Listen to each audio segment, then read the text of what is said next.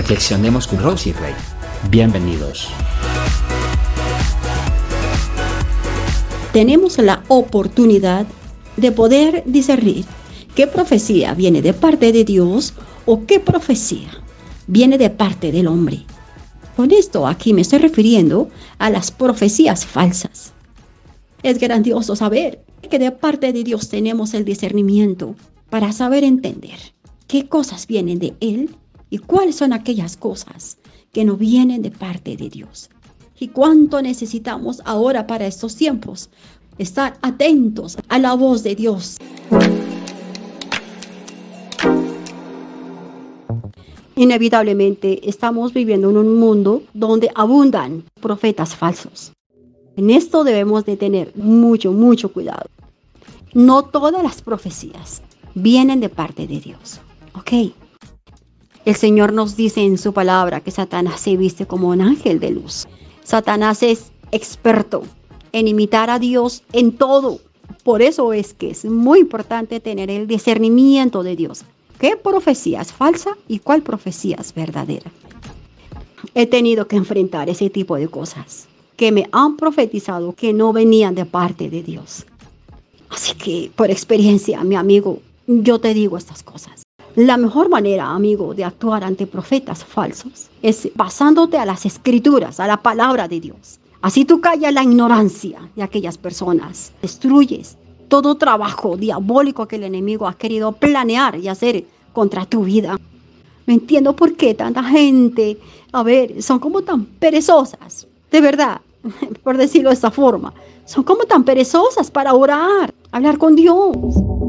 Esa satisfacción tan grande es que aunque no lo vemos, Él sí nos ve. que aunque no escuchamos su voz así literal como escuchas la mía, Él sí nos escucha a nosotros.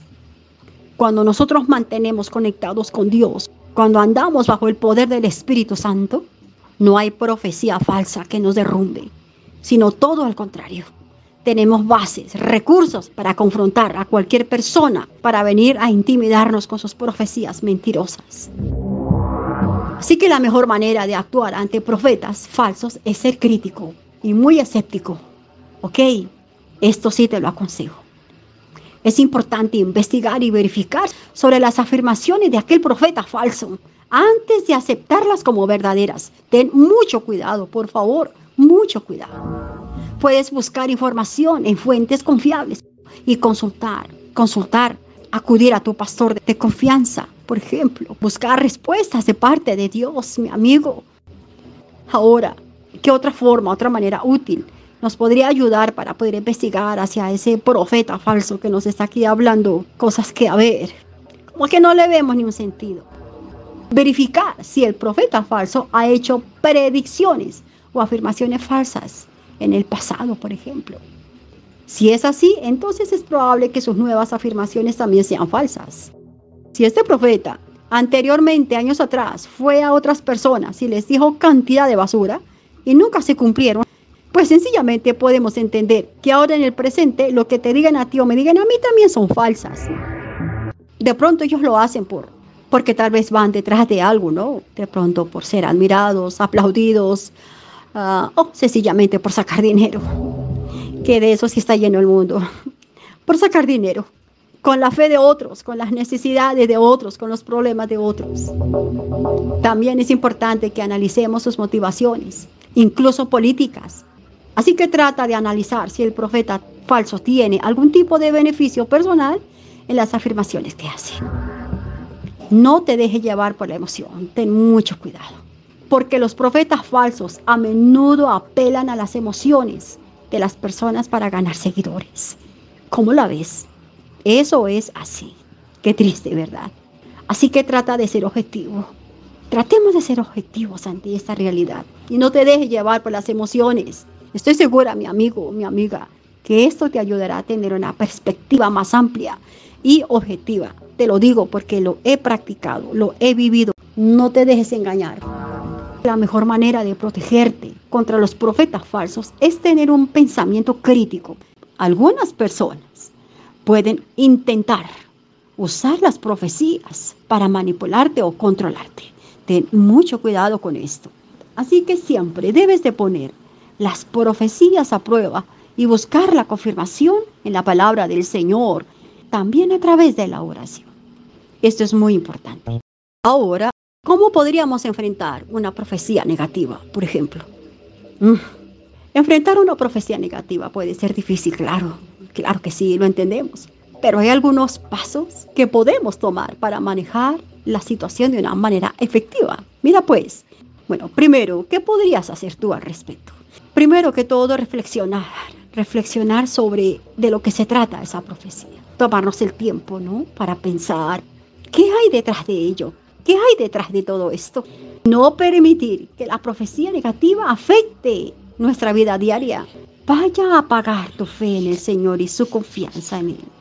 Donde podrías estar en paz, tranquilo. Tú sabes que el enemigo de nuestras almas va a tener la libertad y empezar a hacer sus fechorías. ¿Ves? Entonces es muy importante que cuidemos, cuidemos nuestra vida espiritual nuestra mente, nuestro corazón, para que nada ni nadie nos vaya a dañar esa fe y esa comunión con Dios. Así que tratar de mantener una actitud positiva y no permitir que las profecías negativas afecten nuestra vida es de valientes. Y es una forma sabia e inteligente de nosotros manejar la situación. Y te ayuden a mantener mejor una perspectiva muy positiva. Claro que sí, claro que sí.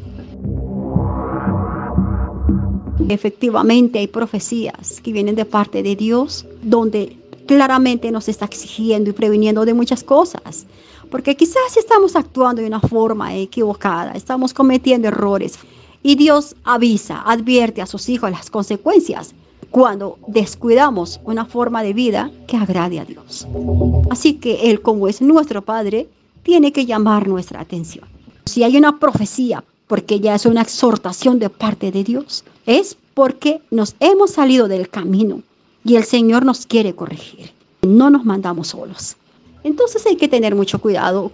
Y más si la profecía de pronto ha sido algo referente a nuestra vida mm, íntima, ¿no? Privada. Porque no a todo el mundo se le pueden comentar este tipo de cosas. Otras personas pueden tener una visión como más optimista como más realista. Y pues esto la verdad nos ayudaría a aclarar ciertas dudas, ¿no? Bien, ahora, ¿qué otro punto eh, importante podríamos tener en cuenta? Si la profecía es algo que está fuera de nuestro control, nos tenemos que enfocar en las cosas que podemos controlar y trabajar demasiado para mejorarlas. Bien, Buscar primero que todo la dirección y la voluntad de Dios sobre esta profecía. Buscar el apoyo, el respaldo de Dios hacia esa profecía que ha tocado nuestra vida en ese momento. Así que si buscamos apoyo en Él, también podríamos buscar apoyo en otra persona que veamos que Dios la puede usar para hablar a nuestra vida. Hola amigos, ¿qué tal? Bendiciones para todos. Quiero hacer una pauta en ese momento. Primero que todo, agradecer a Dios infinitamente y a ustedes por el apoyo y el respaldo que están dando a estos podcasts. Muchas gracias. Puedo darme cuenta cuánto ha bendecido sus vidas estas reflexiones. Me motiva para continuar porque ese es el propósito quiero comentarles que estos podcasts yo los estoy editando y los estoy subiendo a mi canal de YouTube. Así que todos están cordialmente invitados para que vayan y visiten mi canal. En la descripción yo les estaré dejando el enlace para que los lleve hasta allí. Y finalmente les quiero animar para que sigan compartiendo estos podcasts y también los videos de YouTube a tanta gente que anda tan sedienta de Dios. Sé tú un canal de bendición para todos ellos. Y bueno, no siendo más por el momento, les dejo para que se sigan edificando por medio de la reflexión que ustedes en este momento están escuchando o que posiblemente estén en YouTube. Muchas gracias, bendiciones y un abrazo para todos. No todas las profecías se cumplen. ¿Por qué? Quiero ser clara en esto. Toda profecía que no venga de Dios, el Señor se hace a cargo. Él tiene el poder, totalmente el poder para destruir cualquier cosa que nos vaya a hacer daño. Dios puede impedir que cualquier cosa mala vaya a tocar nuestra vida, a tocar nuestro hogar, nuestra familia. ¿Ves? ¿Por qué? Porque Dios cuida de los suyos. Dios puede abortar esto. Es más, también Él nos ha dado en el nombre de Jesús ese poder, claro que sí, de influir en nuestro propio futuro.